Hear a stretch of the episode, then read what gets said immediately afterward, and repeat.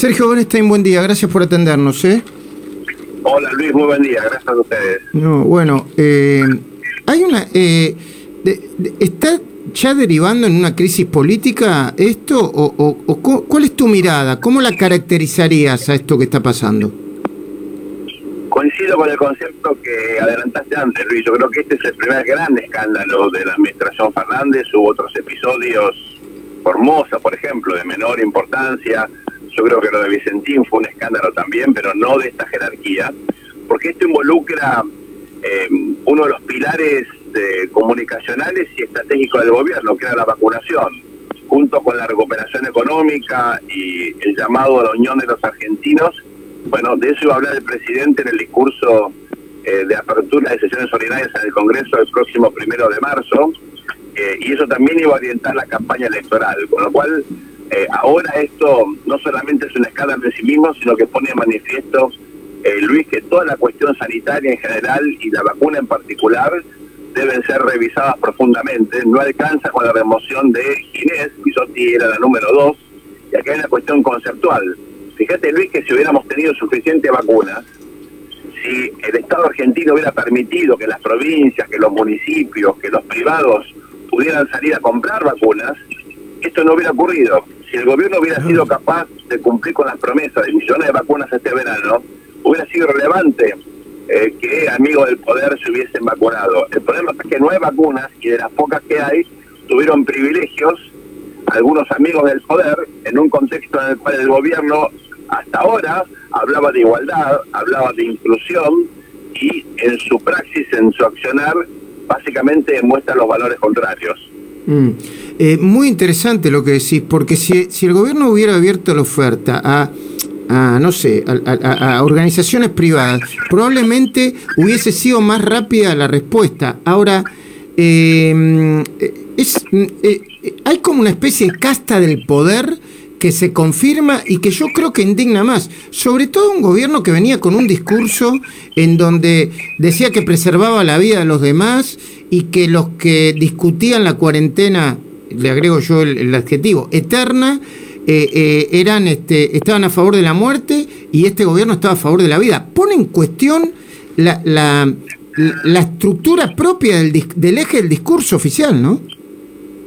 Claro, se fue deshilachando el discurso oficial porque la Argentina finalmente, comparado con otros países, tenía un número de muertos muy significativo, superamos los 52 mil muertos. la, cuestión económica fue eh, muy, muy, muy dura. La Argentina cayó mucho más que el promedio de la región. Argentina cae más del 10%, la región cae el 7%. Fíjate, Luis, que este año el mundo se va a recuperar a un ritmo del 7%, la Argentina, con suerte, según el presupuesto, va a crecer el, 4 y pico. Eh, con lo cual, económicamente ya veníamos peor. Eso se puede ir achando. Ahora, eh, me parece que la clave aquí, ahora más, eh, va a tener que ver con eh, cómo este escándalo eh, evoluciona, porque fíjate que en todo el país se están realizando prácticas similares en provincias, en municipios, y yo creo que esto difícilmente termina acá. El gobierno pretende que con la renuncia de Ginés se acabe el escándalo, mi impresión es que esto continúa. Y, y, ¿Continúa en qué sentido? ¿Continúa con más casos o, continúa revelando una política sanitaria más vinculada a, los favores políticos? Como, bueno, como se nota, eh, por ejemplo, como se para la cámpora, ¿no? A, registrar y supuestamente ponerse como el garante de la distribución de vacunas, cuando todavía las vacunas no están. Yo creo que en ambas direcciones, yo creo que vamos a conocer muchos más casos y seguramente lo que se va a poner en tela de juicio aquí, Luis, es la politización, la partidización de eh, toda la estrategia de vacunación. La, la clave aquí, en mi opinión, tiene que ver con que el gobierno quiso hacer campaña electoral con las vacunas. Y yo creo que esto va a quedar eh, diluido o por lo menos muy cuestionado a partir de ahora.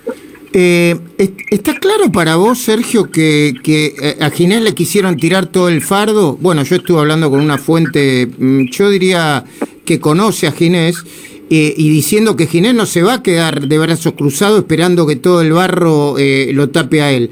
Pero, ¿eso se está notando en las distintas reacciones del gobierno? Yo creo que en el gobierno hay miedo de que Ginés hable y que cuente que esto, lejos de ser algo que manejaba su secretaria, como él dijo en su renuncia, todo el gobierno sabía, esto es algo conocido por todo el mundo, eh, y me parece que esa es la clave aquí en este en este momento, ¿no? Eh, si quieres habla, me parece que el escándalo obviamente sigue y se, y se acrecienta. Ojalá lo haga porque acá lo que hace falta es transparencia eh, y me parece utilizar esto como una oportunidad, porque en el fondo, Luis, esto no es la excepción. En la Argentina hemos tenido múltiples gobiernos que han hecho eh, cosas parecidas, hasta hace poco. ¿eh? Todos los gobiernos tienen, me parece, que hacer autocrítica en este sentido. Y por eso me parece que ojalá eh, mejoremos las prácticas a partir de ahora, más allá de este caso en particular. Sergio, buen día. Luis Gasulla te saluda. la pregunta que te quiero hacer es, ¿quién podría capitalizar en la oposición este escándalo? Porque dentro del gobierno dicen, esto se lo llevan los antipolítica porque nos meten a todos en el fango lo que pasó. ¿Es así? ¿Y qué opinas de la aparición de Spert al respecto y de Macri?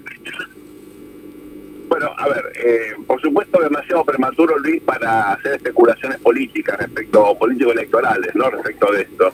Eh, yo creo que una pregunta importante es si había, eh, digamos, referentes de la oposición involucrados también en este listado VIP. si en efecto había líderes de oposición, bueno, ahí creo que la posibilidad que tienen los van a, perdón que te interrumpa, Sergio, van a aparecer, a mi entender van a aparecer unos cuantos y los van a unos cuantos que al lado de este escándalo van a ser mínimos, este eh, van a ser mínimos comparado con este escándalo inicial. Pero la jugada del oficialismo va a querer meter a todos en el mismo barro, bueno, como hace con los temas de la corrupción, ¿no? Que te eh, cualquiera pasa un semáforo amarillo y lo quieren poner en el mismo lugar de, José López eh, tirando los bolsos en, en el monasterio, ¿no? Tal cual. Eh, creo que ese va a ser un tema clave, Luis, de aquí en adelante. Ahora, respecto a especulaciones electorales, eh, es un poquito prematuro. Yo incluso he visto algo eh, que me llamó la atención y es en los medios más afines al gobierno también he visto bastantes críticas, más de lo común. quiero ver si esto también puede generar algún tipo de, digamos, erosión dentro de la propia coalición gobernante, tal vez no. pero bueno, es un tema muy, obviamente, caliente, difícil para el gobierno, le pega, creo yo, en la línea de explotación, afecta al presidente, afecta a todo su gabinete, puede afectar también a muchos gobernadores que están también saliendo a dar explicaciones. Eh, algunos, como el gobernador Perotti, dijo que él estaba dispuesto a hacerse un examen para demostrar que no se había vacunado, ¿no? Como ahora, ahora, vacunarse es una especie de mancha venenosa, parece mentira, ¿no? Gabriel. No se ¿Me escuchás ahora, Sergio? Perdón. Sí, sí, ahora, ahora sí te escucho. Eh, decime una cosa, desde el libro de la gente en su momento que puso dudas sobre Berbisky, más esta conducta que tuvo ahora respecto a la vacuna, ¿pensás que la imagen de Berbisky, el poder de Berbisky va a quedar deteriorado o va a seguir siendo el mismo de siempre? Mira, él hizo un pedido de disculpas que yo creo que en su... Eh, en su segmento eh, tal vez tenga algún impacto, ¿no? Eh, quiero esperar y ver, es una, figura que adquirió enorme relevancia en la izquierda argentina y en un segmento del periodismo, eh, y es probable que por las características, digamos, de estos sectores que no son muy críticos, ¿no? son sectores que han admitido el autoritarismo, la violación de derechos humanos, en fin, este, cosas horribles y, y las siguen eh, en todo caso admitiendo en nombre de un bien superior, ¿no? Eh, entonces es probable que esto pase a un costado. Eh, no digo por Berbisky, pero uno ve las violaciones a derechos humanos en, en países como Venezuela o Cuba, bueno, este, es bastante peor que esto y, estos sectores no, efectivamente no reaccionan frente a cuestiones que son efectivamente humanitarias y muy, muy profundas, probablemente esto pase desapercibido. Ahora, en el conjunto de la sociedad, tampoco me queda claro cuánto cuánta influencia tenía Berbisky antes, ¿no? Para el votante medio, Berbisky no era una figura importante, yo creo que era más bien, o sigue siendo una figura relevante en su segmento, en un nicho que la sociedad argentina eh, tiene influencia, pero no es mayoritario. Hacia adentro del gobierno, quizá nos quede un tiempo después para charlar con Gabriel y Luis, porque hacia adentro del gobierno sí puso un par de ministros, eh, propuso y consiguió ubicar fiscales, jueces y camaristas. Es, un, es, un, es una especie de sombra negra más negra, más, más gris, como quieras, pero eh, hacia adentro del gobierno muy influyente. La última, Sergio, y agradeciéndote como parte de este programa, como nuestro columnista habitual de los viernes, que te molestemos algunos otros días. La última es, ¿es prematuro para decir si puede impactar electoralmente de cara a las elecciones de medio término?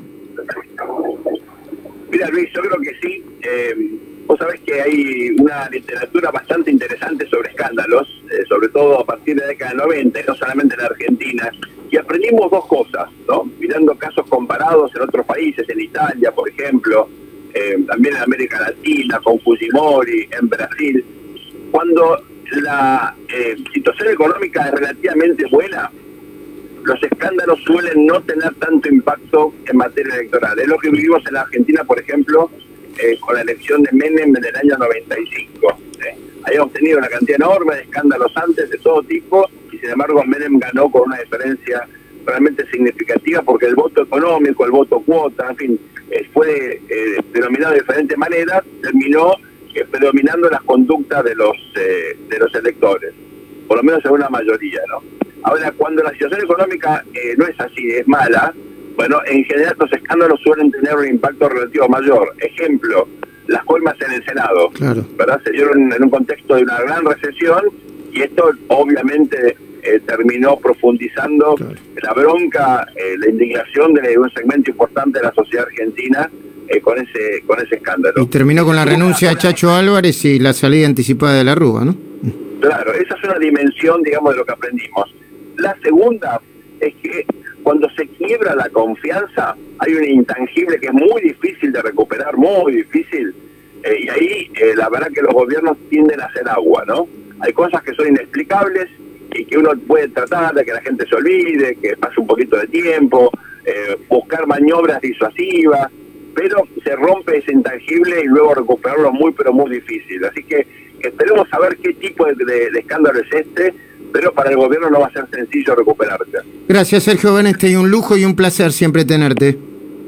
A vos, Luis, y mucha suerte a partir de esta noche. Eh, muchísimas gracias, eh, muchísimas gracias. Empezamos, em, em, bueno, empieza todo, toda una señal de noticias y estamos contentos con eso.